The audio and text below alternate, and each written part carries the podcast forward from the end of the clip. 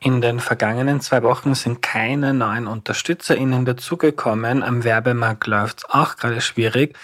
Das heißt, wenn du schon mal darüber nachgedacht hast, den Podcast finanziell zu unterstützen, ist jetzt ein sehr, sehr guter Zeitpunkt dafür unter erklärmir.at und dann auf Unterstützen klicken. Vielen Dank. Am Ende heute unbedingt dranbleiben, denn es gibt jetzt jedes Monat einen oder eine Hörerin des Monats und heute eben die erste.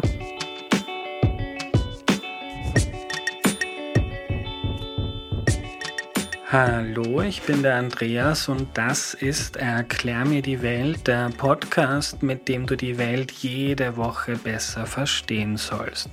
Heute geht es darum, ob Mieten oder Kaufen eine bessere finanzielle Entscheidung ist und das erklärt uns Gerd Kommer. Hallo. Freut mich, Andreas. Hallo lieber Gerd, kannst du dich zu Beginn noch kurz vorstellen, bitte? Gerne. Mein Name ist Gerd Kommer. Ich bin Gründer und Geschäftsführer von zwei Vermögensverwaltungsunternehmen in München. Eins davon ist ein digitaler Vermögensverwalter, die Gerd Kommer Capital, bei dem man auch schon kleine Geldsummen anlegen kann. Und ich bin auch Autor von mehreren Finanzratgeberbüchern. Die ersten sind schon vor 20 Jahren erschienen. Ja, und meine persönliche Passion ist äh, ein bisschen auch beizutragen, damit dazu, dass die Finanzbildung in Deutschland oder im deutschsprachigen Raum äh, einfach äh, besser wird, als sie es in der Vergangenheit gewesen ist. Ja. Lieber Gerd, es gibt ja tausend Gründe, um eine Wohnung oder ein Haus zu kaufen oder es zu mieten. Da geht es auch viel um persönliche Fragen. Für manche Leute ist das der absolute Traum, auf den man seit Kindestagen hinarbeitet. Für andere ist Eigentum zu besitzen was sehr einengendes. Die wollen lieber flexibel sein und gerne in zwei Jahren nach New York aufbrechen können, ohne großes Drumherum. Also das vorweggestellt, heute wollen wir uns das mal ganz genau anschauen aus einer reinen finanziellen Sicht. Weil eine Wohnung oder ein Haus zu kaufen, ist ja für die meisten Menschen die größte finanzielle Entscheidung, die man im Laufe seines Lebens trifft. Und darum ist es gut, mal zu hinterfragen, ob diese Weisheit, die man ja in Österreich und ich glaube auch in Deutschland sehr gut kennt, nämlich Mieten ist aus dem Fenster hinausgeworfenes Geld. Warum? Und das muss ich mir oft anhören als Mieter. Ich verstehe nicht, warum du in Wien dir noch immer nichts gekauft hast, weil gleichzeitig du zahlst einfach statt der Miete den Kredit zurück und dann in 30 Jahren gehört dem einen die Wohnung und dir nicht. Du bist immer Mieter und hast dann kein Vermögen. Und du hast das in einem Buch ähm, schön skizziert, warum das so vereinfacht auf jeden Fall nicht stimmt. Wie kann man sich denn dieser Frage nähern, was denn eine finanzielle bessere Entscheidung ist, mieten oder kaufen? Wie kann man sich dieser Frage mieten oder kaufen, was ist besser für mich, äh, nähern? Also, wie du erwähnt hast, habe ich ein ganzes Buch drüber geschrieben, äh, kaufen oder mieten.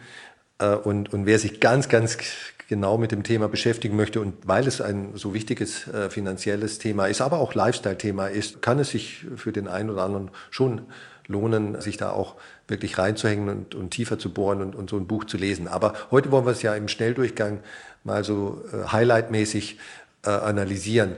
Also die, die erste Aussage, die vielleicht ganz pauschal mal zu machen ist, damit äh, wir alle wissen, sozusagen in welchem Kontext wir hier uns bewegen und, und wo die Reise hingeht, ist, nein, kaufen ist nicht profitabler.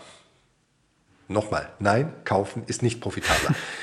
Also ich selber habe für Deutschland für die Zeit seit 1970, also über 50 Jahre, mal äh, die Zahlen analysiert. Ich sage gleich, wie, wie genau äh, diese Analyse konstruiert war und welchen Daten und so weiter. Und andere Leute, die vielleicht noch viel berufener sind dafür als ich, äh, universitäre Ökonomen, also Finanzökonomen, haben das für andere Länder getan, beispielsweise für die USA oder für Holland.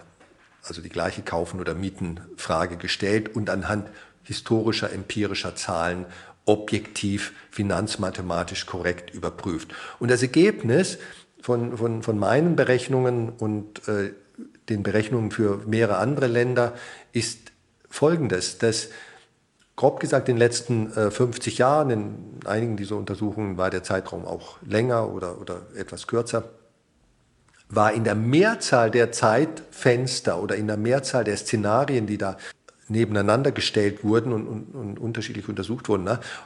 Beispiel, ich beginne 1970 und schaue mir dann die folgenden 30 Jahre an. Oder ich beginne 1971 und, und schaue mir die 30 Jahre an. Also so, so erklären sich die vielen Szenarien oder Zeitfenster, die man da analysieren kann. Aber in der Mehrzahl dieser Zeitfenster und Szenarien war derjenige, der Mieter war und unter ökonomisch korrekt vergleichbaren Umständen Geld in Kapitalmarktanlagen, also ganz einfach Kapitalmarktanlagen investiert hat, am Ende der Vermögendere, ne, der Reichere, wenn man es platt ausdrücken möchte. Also das jetzt mal vorausgeschickt. Ne. Es ist überhaupt nicht wahr, dass Kaufen sozusagen immer oder fast immer die ökonomisch attraktivere Route ist. Historisch gesehen war es eher umgekehrt in den letzten 50 Jahren und nicht nur in Deutschland. Wie läuft ein solcher Vergleich ab? Jetzt sagen wir mal, wir haben den Max und die Hanna.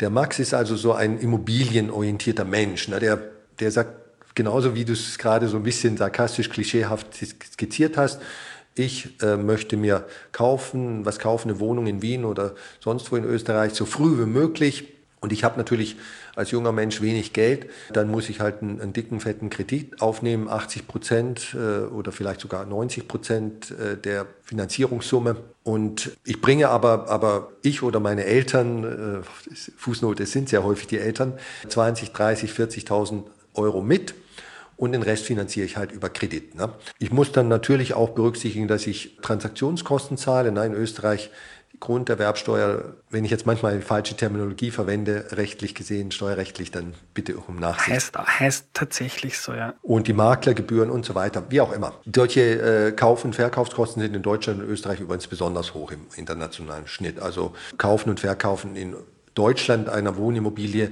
da bin ich gleich mal also im Schnitt 12 äh, Prozent der, der Kaufsumme los. Also 8, 9 Prozent im Schnitt beim Kaufen und nochmal 4, 5 Prozent beim Verkaufen. So, und äh, mein Vergleichsmieter, die Hanna, die hat auch, sagen wir mal, diese 30.000 Euro, so, so wie, der, wie der Max vorhin.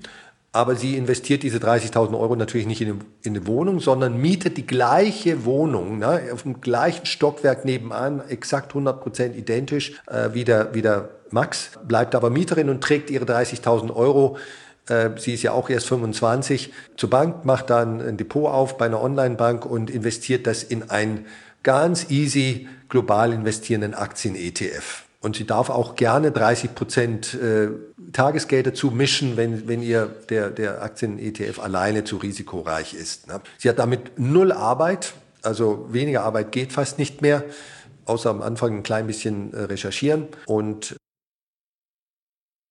unser lieber Max jeden Monat bei korrekter Berechnung und ich möchte jetzt äh, einen starken Hinweis machen auf korrekte Berechnung, nicht Wunschdenken oder Pseudo berechnen oder Photoshoppen, 20 bis 30 Prozent mehr ausgibt für seinen Wohnnutzen, für seine Wohnkosten, also die Annuität, die er an die Bank bezahlt, ne, die Kreditrate an die Bank, dann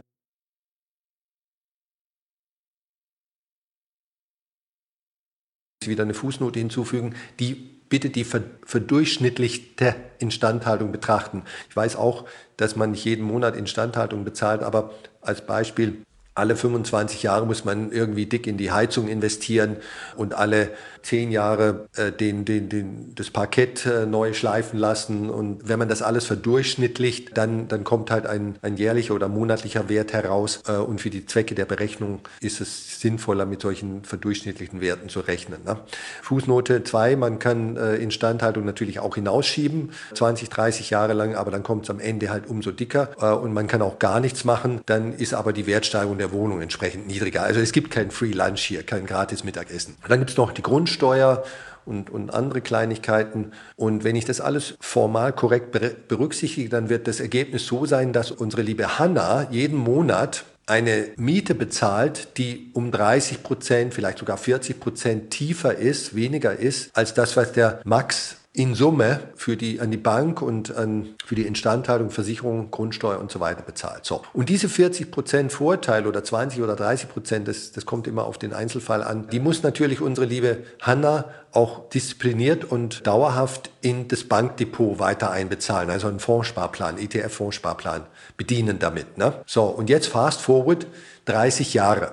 Unser lieber Max hat jetzt endlich seinen Kredit abbezahlt und eine schuldenfreie Wohnung in Wien. Und unsere liebe Hanna hat in der gleichen Wohnung nebenan 30 Jahre lang gewohnt, hatte also faktisch exakt den identischen Wohnnutzen im Sinne von physischen Wohnnutzen. Sie hat nicht schlechter gewohnt, aber auch nicht besser. Und sie hat jetzt ein Depot ein Wertpapierdepot, das durch Zinseszinseffekt und so weiter von, von den ursprünglich gestarteten 30.000 Euro, die sie als äh, Anzahlung einzahlte, plus die äh, monatlichen Fondssparraten angewachsen ist auf eine Summe, die in den meisten Fällen in den letzten 50 Jahren, nach 30 Jahren, höher war als der Wert von der Wohnung von Max. Na? Und jetzt frage ich dich, wer steht besser? Hanna wohnt in, einem, in einer Wohnung in in Wien und hat ein Depot, das meinetwegen 600.000 Euro wert ist. Ja? Und Max wohnt in der gleichen Wohnung nebenan, die 500.000 Euro wert ist. Natürlich die Hanna. Genau. Die Frage ist nur, wie viele Hannas gibt es in Österreich und in Deutschland, weil der realistischere Fall ist wahrscheinlich, das Geld liegt am Bausparer oder in einer Lebensversicherung. Und was wahrscheinlich jetzt auch viele, die selbst Eigentümer sind und zuhören, sich denken ist, ja, die Frage ist, ob die wirklich die 30, 40 Prozent spart weil man ist ja gezwungen, wenn man einen Kredit zurückzahlt, dann muss man das Geld irgendwie aufbringen. Wenn man weniger Miete zahlt, na, dann vielleicht äh, mal in den Urlaub oder bisschen mehr Geld für Essen ausgeben. Das ist völlig richtig, Andreas, was du sagst. Also das bestreite ich überhaupt nicht. Ne? Aber das ist ja nicht der Fehler des ETFs-Depots oder äh, die, sozusagen der Vorteil der Immobilie, dass die Menschen, die das machen, sich einem freiwilligen Zwangssparvertrag, nämlich dieser, dieser Bankfinanzierung und, unterwerfen. Ne? Das, das mag alles sein. Ne? Äh, die, unsere liebe Hanna, die, die ist eigentlich jeden Monat in der Versuchung, äh, diese, diese 500 Euro oder was immer sie da spart, 300 Euro am, am Anfang weniger und, und, später natürlich betraglich mehr, äh, zu verballern zum Beispiel für einen schönen Tesla, äh, also ein teureres Auto oder mehr Urlaub oder mehr Klamotten oder mehr Hobby, teureres Hobby oder was auch immer. Das, das ist äh, unbestritten richtig, aber das, was ich doch vorformuliert habe, sind ja keine strengen Bedingungen. Ich, ich, ich, ich sage doch nur, beide sollen äh, das Gleiche tun. Ne? Keiner hat einen Vorteil, keiner hat einen Nachteil. Und wenn ich es so mache, äh, und das äh, ist die einzige Art, faire Art, äh, ökonomisch korrekte Vergleiche anzustellen, dann ist tendenziell das Ergebnis eben so, wie ich es geschildert habe. In der Mehrzahl der Zeitfenster mhm. in Deutschland, in den USA, in Portugal, in Holland war der Mieter vorne. In den letzten 12, 13 Jahren war es tendenziell andersherum. Das ist auch richtig. Äh, das führt immer wieder zum Missverständnis, weil, weil Leute sagen, das kann doch wohl nicht wahr sein. Aber die erinnern sich halt nur an die letzten 12, 13 Jahre, weil wir seit 2010 ähm, in Deutschland und Österreich in unglaublichen, einzigartigen ungewöhnlichen, nicht mehr wiederkommenden, so nicht mehr wiederkommenden Immobilienboom hatten. Und dann zusätzlich noch, das war quasi die genialst bestmöglichen Bedingungen, die, die im Universum halt nur einmal alle 10.000 Jahre geschehen. Jetzt bin ich ein bisschen sarkastisch, weil nicht nur die Immobilienpreise stark stiegen, sondern die Zinsen kontinuierlich fielen. Ausnahme natürlich die letzten zwölf Monate. Und das war quasi das Paradies für Selbstnutzer, die, die einen Kredit aufnahmen. Aber die 40 Jahre vorher waren halt andere. Und äh, was jetzt kommt, wird auch wieder anders sein. Und dann wird halt gerne noch vergessen, dass auch der, der Aktienmarkt und, und Anleihenmarkt in den letzten zehn Jahren, Ausnahme 2022 per Saldo, sehr, sehr gut liefen. Ja, das, das Immobilienbesitzer sind so manchmal so ein bisschen eingleisig unterwegs, die gucken nicht links oder rechts. Ja, Immobilien sind toll, aber dass es anderswo auf der Welt auch manchmal gute Erträge gibt, das wird äh, vergessen. So, also äh, das, das war das eine. Ich möchte aber gerne noch eine Sache hinzufügen, weil das, das Bild für sozusagen für unsere Hanna sogar noch verbessern würde. Und das ist in keinem Kau mathematischen Kaufen oder Mietenvergleich, über den wir jetzt gesprochen haben, mit drin. Weder in den historischen, die, die sozusagen historische äh, Echtdaten äh, zugrunde legen, noch die simulierten. Also wenn ich jetzt im Internet einen Kaufen- oder Mietenrechner äh, füttere mit, äh, mit, mit Angaben, also was würde ich da Miete zahlen und, und so weiter, ne? das, also eine in die Zukunft gerichtete Prognoserechnung, dann sind zwei, drei Aspekte, die eigentlich finanziell sehr wichtig sind, nie mit drin. Und diese zwei Aspekte, die sprechen äh, im Grunde genommen, einer ist ganz besonders wichtig, auch für Mieten, äh, aber die kann ich gar nicht äh, berücksichtigen. Und ich will dir sagen, was das ist. Wenn es jetzt nicht so läuft wie bei dem Max, manchmal habe ich auch einen Fritz genannt, Entschuldigung, den Max und die Hanna, dass die nämlich 30 Jahre lang in Österreich verbleiben, in Wien verbleiben, also ihren Standort nie wechseln und weil sie immer zufrieden sind mit dieser einen Wohnung. Ne? Das, das ist ja auch schon eine sehr weitgehende Annahme. Jetzt unterstellen wir mal, dass unser lieber, dass beide, beide, äh, der Max und die Hanna, nach sechs Jahren schon äh, ein tolles Ange Jobangebot bekommen in Graz, im schönen Graz, das ein bisschen zu weit weg ist von Wien, um dahin zu pendeln. Und beide bekommen 40 Prozent mehr Gehalt. Ich habe einen Jobwechsel gemacht, da habe ich 60 Prozent mehr Gehalt bekommen. So was kommt vor. Und dann unterstellen wir weiterhin, dass beide sagen, nicht nur bekomme ich hier 40 Prozent mehr Gehalt, es ist auch noch ein schönerer Job nach allem, was ich beurteilen kann, weil mein jetziger Job mir nicht mehr gefällt. Mein Chef ist ein, ein Trottel, den, den, mit dem habe ich mich schon lange auseinandergelebt und, äh, und so weiter. Also ich bin wirklich, wirklich in der Versuchung, diesen Job da in Graz anzunehmen. Ne? Mehr Geld und vermutlich auch weniger Schmerzen, weil, weil der jetzige Job geistige, seelische Schmerzen verursacht. So, fangen wir mit unserer lieben Hanna an. Die wird sagen, klar, mache ich. Ne? Also ich muss ja noch nicht mal ins Ausland verziehen. Äh, falls es mir nicht gefällt, kann ich wieder nach Wien zurückkommen. Ich bin Mieterin, suche mir eine schöne Wohnung in, in, in Graz. Ich kann mir sogar eine etwas größere Wohnung leisten und spare immer noch Geld, weil ich 40 Prozent mehr Gehalt bekomme. Ne?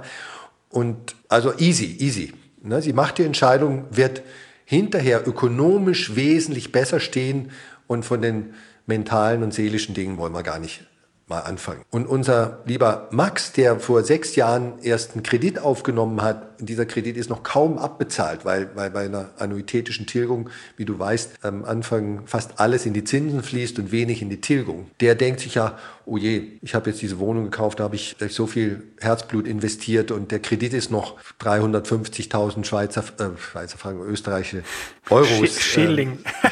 Äh, ja, genau. Äh, die Österreicher hatten auch mal die Angewohnheit, viel in, in, in Franken oder Yen zu, zu finanzieren. Deswegen bin ich kurz äh, so ein bisschen durcheinander gekommen.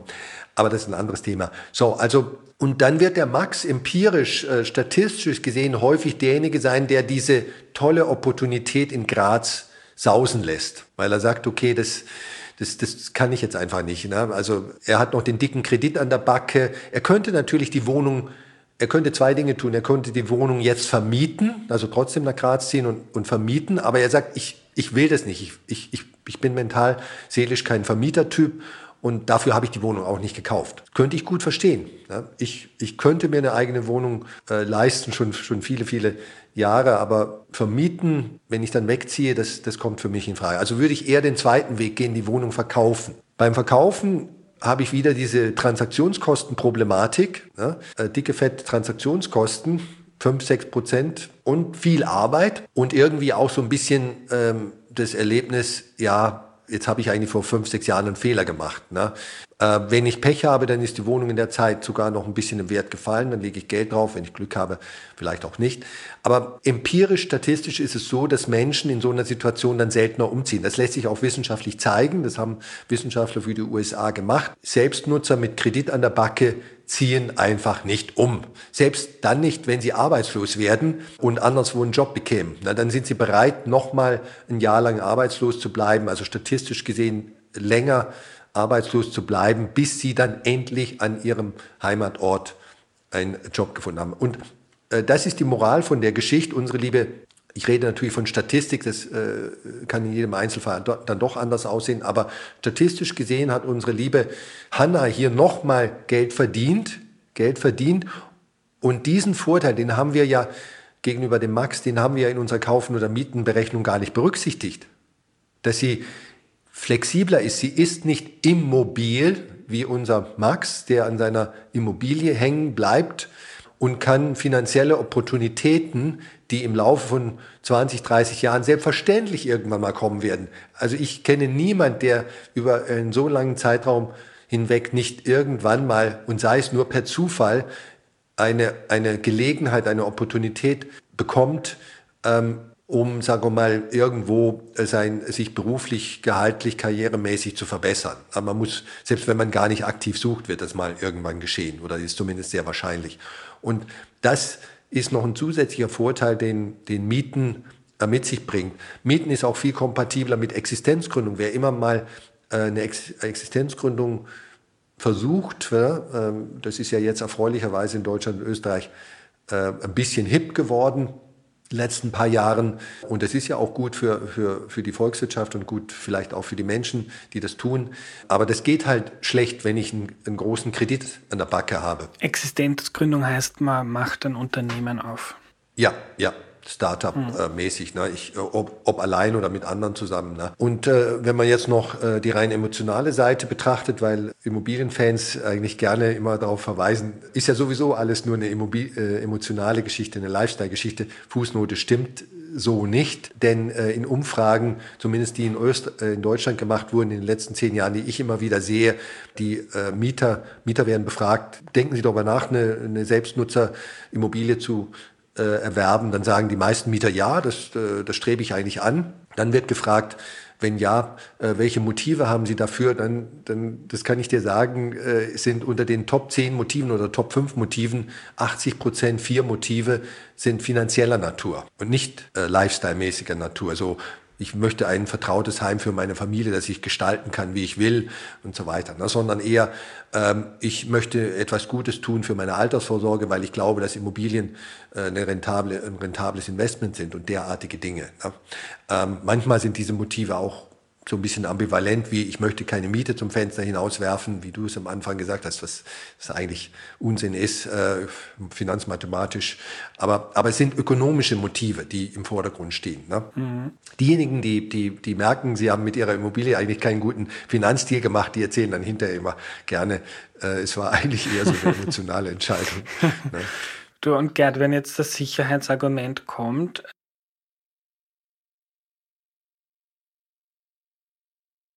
kann da später auch drin leben und wer weiß, wie die Zinsen, wie die, wie die Mietpreise sich entwickeln. Wenn die Mieten sehr stark steigen, dann tue ich mir vielleicht schwer und ich schütze mich quasi vor Mietsteigerungen und vor der Inflation. Also das, die Immobilie zu erwerben ist dann also eine konservative, äh, sicherere finanzielle Entscheidung. Ist da was dran? Also wenn du mich fragst, nein. Ich beginne mal damit, dass Deutschland und Österreich vermutlich die zwei Länder auf der Welt sind mit dem höchsten Mieterschutz, mit der intensivsten Mieterschutzgesetzgebung. Also wenn überhaupt, kommt nur noch Frankreich und die skandinavischen Länder ran. Äh, meine Freundin ist Norwegerin, ich kenne mich in Norwegen nur ein bisschen aus. Also es gibt keine zwei Länder äh, auf der Welt meines Wissens, bei, der, bei denen die, die, der Schutz äh, der Mieter vor äh, generell die Mieterschutzgesetzgebung so intensiv ist wie, wie in äh, Deutschland und Österreich. Ich habe 17 Jahre im Ausland gelebt, also ich, ich kann es, glaube ich, beurteilen. Natürlich werden Mieten im Zeitablauf äh, steigen, das ist ja völlig klar. Äh, das hat ja schon mit Inflation alleine zu tun und so weiter. Aber die Frage ist, ist es so, dass systematisch Menschen immer mehr Miete bezahlen als Prozent Wert ihres Einkommens. Das, also das ist die äh, Mietquote, wenn man so will, die Mietkostenquote. Ne? Äh, das, äh, die, die Miethöhe in, als Relation zum durchschnittlichen äh, Haushaltseinkommen oder durchschnittlichen Mieten und so weiter. Und diese Frage kann man eindeutig mit Nein beantworten. Nein, Menschen in Deutschland und Österreich und auch in, übrigens in anderen Ländern haben nicht dauerhaft äh, schlechtere Mietausgabenquoten. Das heißt, die Mieten steigen natürlich, äh, weil, weil, weil Inflation da ist äh, und, und, und, und Immobilienpreise allein schon mit der Inflation steigen, selbst wenn sie real inflationsbereinigt nicht steigen würden. Auch teilweise deswegen, weil Menschen immer größere Wohnungen mieten. Ne? Ähm, wenn dein Einkommen im Laufe deines Lebens steigt, dann hast dann, dann steigen auch deine Ansprüche an die Wohnfläche äh, und die Wertigkeit von Wohnungen. Äh, das ist aber eine freie Entscheidung äh, von dir, ob du eine größere Wohnung mieten willst und damit mehr Miete ausgeben möchtest und so weiter. Aber die, die, die eigentlich hier relevante Antwort ist, dass die Wohnungs-, also die Mietkostenquote äh, von Menschen in Deutschland und Österreich in den letzten 40, 50 Jahren erstaunlich stabil war, erstaunlich stabil war und bis 2010, 2011 ständig viel gefallen ist. Und dann, nachdem sie im Vergleich zu anderen Ländern erstaunlich niedrig war, also international deutlich unterdurchschnittlich war, äh, fing sie an 2010, als die sozusagen die Wohn der, der Wohnimmobilienpreisboom in Deutschland und Österreich begann, fing diese Mietkostenquote an, wieder peu à peu zu steigen und war über viele Jahre immer noch niedriger als in anderen Ländern. Und jetzt ist so ein bisschen höher. So. Aber die, die, die, die gesamte Antwort ist nein, wir brauchen keine, keine Angst vor diesen Dingen zu haben. Also, das ist ungefähr gleich äh, sinnvoll wie zu sagen, ich habe Angst vor steigenden Lebensmittelpreisen und deswegen kaufe ich mir einen Bauernhof. Schönes Bild. Aber kann man sagen, dass es eher ein Inflationsschutz ist, als wenn, also wenn ich jetzt vom typischen Deutschen oder Österreicher ausgehe, der sein Geld maximal in einen Fonds bei der Bank gibt, da gehört man auch schon zur Minderheit, ist es dann eine bessere Entscheidung? Also wenn du beispielsweise wie unsere Hanna von vorhin, wenn du noch jung bist, 100 Prozent deines deiner 30.000 Euro anfänglich und dann deiner 300 Euro oder, oder 50 Euro im Monat Fondssparplan in einen global diversifizierten Aktien-ETF investierst, dann wirst du damit eine Rendite, die weit oberhalb der Inflation liegt, erzielen. Ne? Aktien sind die ertragreichste Anlageklasse überhaupt, ertragreicher als Immobilien. Und damit wirst du natürlich die Inflation auf lange Sicht besiegen und, und mehr besiegen, stärker besiegen als mit jedem anderen Investment. Und das äh, sogar ohne große Arbeit dazu. Ne? Und, und auch äh, bei Bewahrung dieser Flexibilität, über die, über die ich äh, vorhin gesprochen habe. Also sie, Mieten lässt dir halt einfach die, diese ganzen Optionen im Leben, ob jetzt Existenzgründung, ob wegziehen wegen eines besseren Jobs, ob äh, nach Hamburg ziehen, von, von Wien nach Hamburg, weil du da deine plötzliche Herzdame äh, entdeckt hast und die kann halt nicht nach Österreich aus irgendwelchen Gründen und so weiter. Überall hast du mehr Flexibilität. Es lässt dir einfach äh, viel mehr Optionen offen. Und äh, die Inflation sozusagen besiegen geht am besten, indem du in etwas investierst, das ähm, eine möglichst hohe inflationsbereinigte Rendite hat. Und das sind eher Aktien als Immobilien. Aber ich will damit nicht sagen, und das kam vielleicht so ein klein bisschen jetzt raus, und da möchte ich mich selber korrigieren, ich bin kein Gegner von selbstgenutztem Wohneigentum. Ich sage nur, äh, es ist nicht wahr, was du anfangs als Eingangsthese formuliert hast, dass Kaufen eigentlich eigentlich immer besser ist als Mieten. Ja? Äh, wenn du, wenn du es dir nur leisten kannst, du und deine Eltern zusammen oder du alleine, dann wärst du wirklich blöd, nicht zu kaufen. Diese, das sind Oma und Opa Sprüche, die so einfach nicht stimmen und auch durch, auch nicht stimmen durch endlose, nochmal zehntausendmalige Wiederholung nicht stimmen. Gerd, ich würde zum Ende gern kurz ein paar Fragen von HörerInnen mit dir durchgehen. Die Barbara hat gefragt, ob es eine gute Entscheidung ist, zwischen 20 und 30 in eine Anlegerwohnung zu investieren. Aber wenn ich jetzt auf unser Gespräch blicke, dann ist gescheiter, man legt das Geld in, in Aktien an. Also als Kleinvermieter, ne, so habe ich die Frage verstanden, in, in Immobilien zu investieren, davon kann ich nur dringend abraten.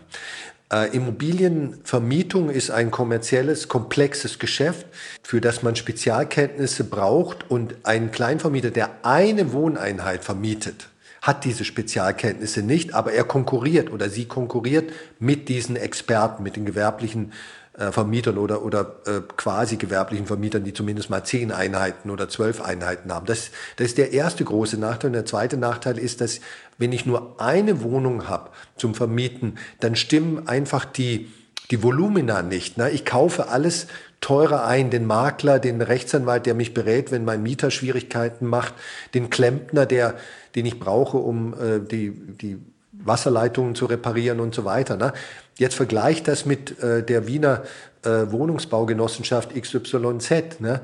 die, die 50.000 Wohnungen oder, oder wie auch immer viele äh, besitzt und die alle von der gleichen, Klempner, gleichen Klempnertruppe äh, reparieren und instand halten lässt. Ne? Also der, der gewerbliche Vermieter, der hat unglaubliche Kostenvorteile gegenüber dem privaten Kleinvermieter und diese Kostenvorteile kann er quasi auch, äh, was Mieten und so weiter anbelangt, weitergeben. Und deswegen ökonomisch gesehen führt das dazu, dass private Kleinvermieter letztlich nie wirklich, also mit seltenen Ausnahmen und in den letzten 10, 12 Jahren, Sonderkonstellation mag es anders gewesen sein, sinnvoll Geld verdienen mit, äh, mit Vermietung. Sie wissen es dann häufig nicht, weil sie auch nie richtig nachrechnen. Mhm. Eine andere Frage von Sabine aus finanzieller Hinsicht. Ist es sinnvoll, die große Familienwohnung zu verkaufen, wenn die Kinder ausziehen? Absolut. Downsizing würde man das neudeutsch nennen. Ne? Also das halte ich für sehr klug, äh, wenn die Kinder aus dem Haus sind. Äh, wozu dann noch äh, die drei Kinderzimmer ähm, und den großen Dachstuhl oder was immer da, da ist, mitfinanzieren, mit heizen, mit instandhalten. Meines Erachtens, ich würde in so einer Situation mir dann mit, vielleicht bin ich alleinstehend, vielleicht bin ich mit einem Partner zusammen, dann mir eine passende Wohnung, die die neuen Größenbedürfnisse, Flächenbedürfnisse reflektiert und vielleicht auch noch andere Dinge, die ich in der Zwischenzeit, also äh, geschmackliche Dinge oder Präferenzen, die sich in der Zwischenzeit geändert haben, besser reflektiert als die alte, alte Wohnung. Macht sehr, sehr viel Sinn. Letzte Frage, Gerd. War es früher einfacher, Eigentümer zu werden als heute? Schwer zu sagen. Also jetzt konkret Anfang 2023, am März 2023, ist es tatsächlich schwierig in Deutschland und Österreich, weil die Wohnimmobilienpreise bekanntlich in den letzten zwölf Jahren äh, nur eine Richtung kannten, nämlich nach oben, äh, jetzt sehr hoch bewertet sind. Deutschland noch höher als in Österreich. Und die Zinsen sind jetzt auch nicht mehr niedrig. Also das war ja noch vor, bis vor 1,5 Jahren äh, quasi die, die eine, der eine Teil der Gleichung, der, der das Ganze noch irgendwie erträglich machte.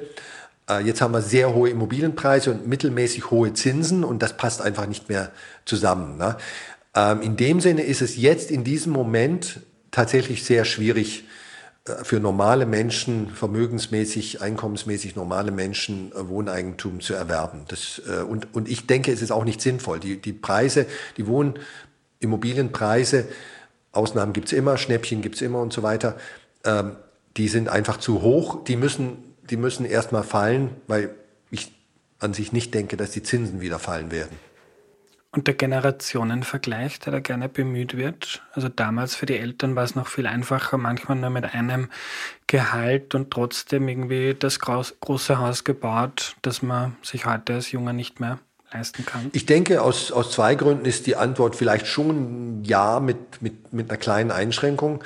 Einerseits ja, weil damals, also zumindest äh, für, für Deutschland und Österreich ist es so, äh, in Österreich gehen die Zahlen nicht ganz so weit zurück, äh, deswegen muss ich noch ein klein bisschen ein Fragezeichen machen. Aber früher äh, Immobilien eigentlich sehr billig waren, also in den 70er Jahren, als Beispiel 60er und 70er Jahren, waren Immobilien in Deutschland äh, sehr sehr billig. Die hinkten eigentlich von, von der Bewertung und, und so weiter den anderen Ländern immer Großbritannien oder Frankreich, USA hinterher. Das war natürlich damals ein Vorteil. Und ich glaube, damals waren Menschen dann auch in Bezug auf diesen Zwangssparcharakter von solchen Wohnfinanzierungen, wie wir sie vorhin so ein bisschen äh, diskutierten, auch noch, noch kompromissbereiter, also noch opferbereiter. Ne? Und haben da halt 30 äh, Jahre lang äh, stillgehalten. Scheidung war auch seltener ein Problem. Ne? Wenn, wenn, wenn zwei zusammen eine Wohnung stemmen können und dann kommt es zur Scheidung, dann ist es typischerweise ein Problem. Früher gab es halt, äh, da hat man die Zähne zusammengebissen. Also du kennst diese äh, Geschichten, die auch äh, wahrscheinlich teilweise stimmen. Ähm, heute sind Menschen halt in der Hinsicht nicht mehr so äh, frustrationstolerant, also mit anderen Worten, nur wegen der Finanzierung oder, oder der Kinder mit einem Partner zusammenleben, den man eigentlich, mit dem man eigentlich nicht mehr zusammenleben möchte und das und so weiter. Also genau kann ich äh, und endgültig kann ich es nicht sagen, aber ich denke, da ist schon was dran, dass es früher einfacher war, insbesondere wegen der hohen Preise jetzt. Und sinkende Frustrationstoleranz finde ich ein schönes Wort dafür, dass den Menschen wichtiger ist, dass es ihnen gut geht, auch mental. Genau, ich, ich sehe das genauso. Ne? Alle Welt jammert über die hohen Scheidungsraten. Das ist auch äh, so, ein, so ein kleines Beispiel. Ne? Vielleicht sind Schei hohe Scheidungsraten oder steigende Scheidungsraten einfach nur ein Abbild davon, dass Menschen mit schlechten Beziehungen einfach nicht mehr ewig fortmachen und das tolerieren und akzeptieren. Und vielleicht waren früher die Menschen noch unglücklicher, haben sich aber nie scheiden lassen. Ist das, ist das besser? Nee, das ist schlechter. Danke für deine Zeit, lieber Gerd. Gerne, Andreas. Was nehme ich mir mit? Eine Wohnung zu kaufen oder ein Haus zu bauen oder zu kaufen ist für den Großteil von uns die mit Abstand weitreichendste finanzielle Entscheidung, die wir in unserem Leben treffen und eine hochpersönliche.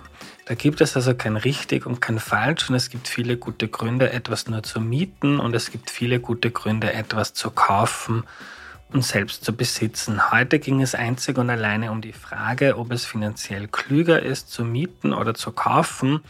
Und das ist unter dem Strich einfach nicht eindeutig.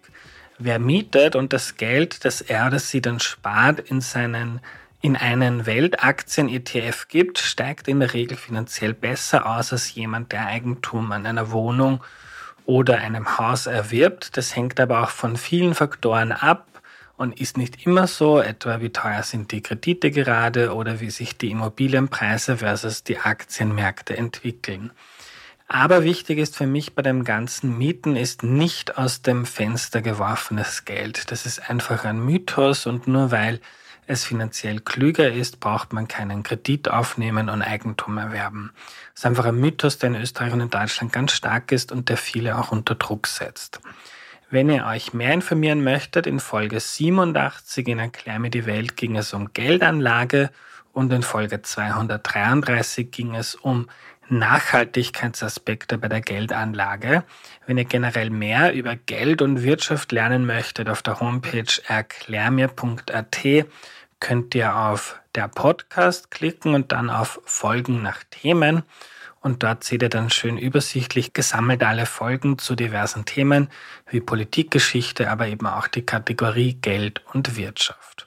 Und jetzt gibt's zum ersten Mal die Erklär mir die Welt Hörerin des Monats. Hörerin des Monats. So, liebe Valentina, wir haben uns gemeinsam etwas Neues einfallen lassen und zwar jedes Monat eine Hörerin des Monats zu prämieren. Mhm. Was hat es damit auf sich? Genau, also unser Gedanke war oder unsere Idee dahinter war, dass wir quasi euch, also den HörerInnen von Erklär mir die Welt, ein bisschen einen Platz geben ähm, und ihnen quasi die Chance geben, Teil des Podcasts zu werden. Und da haben wir eben vor, dass wir jedes Monat jemanden vorstellen und äh, über die Person quasi reden, dass ihr euch dann auch untereinander kennenlernen könnt besser und man ein bisschen besser ein Bild davon hat, wer jetzt die ganzen Erklär mir die WelthörerInnen sein. Und da kann man eben mitmachen bei einem Formular, das wir äh, verlinken. Und wir freuen uns da über jeden, der da mitmacht. Und wie wird man da ausgewählt als Hörer, Hörerin des Monats? Also es haben jetzt schon ähm, ungefähr eine Handvoll voll Personen hat sich jetzt schon, hat schon teilgenommen beim Formular und die werden wir jetzt in den nächsten Monaten vorstellen. Und wenn sich dann mehr Menschen melden, werden wir da einfach ähm, ein paar Personen rauspicken und die dann jedes Monat vorstellen, dass man so ein besseres Bild davon hat, wer aller noch so dabei ist bei uns. Super, dann kommen wir jetzt mal zur ersten Hörerin des Monats. Dadadam, dadadam. genau. Die Hörerin des Monats ist die Liliane. Mhm. Ähm, sie hat sich als erstes, also als erstes mitgemacht. Mhm. Äh, und Zu sie, Recht gewonnen. Ja, sie, sie sagt, sie ist Fan der ersten Stunde von Erklär mir die Welt und hat alle Folgen gehört. Wow. Und sie empfiehlt den Podcast dann auch immer an alle Personen weiter. Und sie ist 24 Jahre alt und sie hat ihm geschrieben, dass sie ursprünglich aus Niederösterreich ist und zum Studieren nach Wien gekommen ist. Mhm. Und da ist sie an der BOKU. Und genau, und in ihrer Freizeit ist sie gern beim Klettern und in der Natur unterwegs. Ja, das wissen wir so ein bisschen über die Liliane. Cool. Und wir haben auch im Formular gefragt nach einer Lieblingsfolge. Welche ist das bei ihr? Ja, da hat sie ähm, eben geschrieben, ihre Lieblingsfolge ist äh, Erklär mir, warum ich mich vergleiche. Mhm. Und dass sie sich eben manchmal ein bisschen unsicher fühlt gegenüber anderen Menschen und sich, sich oft äh, vergleicht. Und für sie war das dann total, die Folge war total Hilfe für sie. Äh, und sie hat jetzt einen besseren Umgang irgendwie damit gefunden, dank dieser Folge. Und wer die auch hören möchte, das ist Folge 219. genau. So, und was war das letzte? Das letzte war, was sie sich so wünscht von Erklär mir die Welt, was wir noch besser machen könnten oder was. Genau, sie hat eh nicht so viel zum Aussetzen, mhm. aber sie hat gern mehr Folgen über das aktuelle Kulturgeschehen und künstlerische Strömungen und musikalische Genres. Also mhm.